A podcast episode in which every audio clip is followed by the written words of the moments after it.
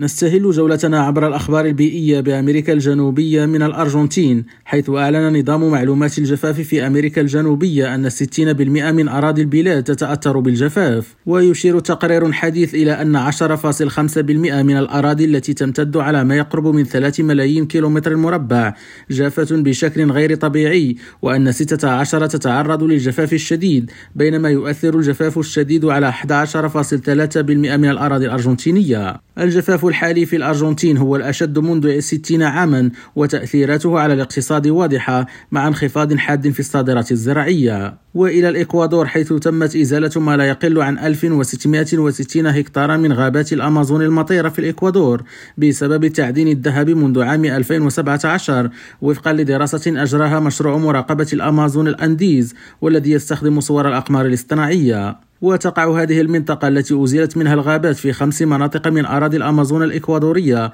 حيث أثر التوسع في تعدين الذهب على المناطق الطبيعية المحمية والأراضي الأصلية والغابة الأولية وفقا للتقرير. خالد التوبة ريم راديو برازيليا.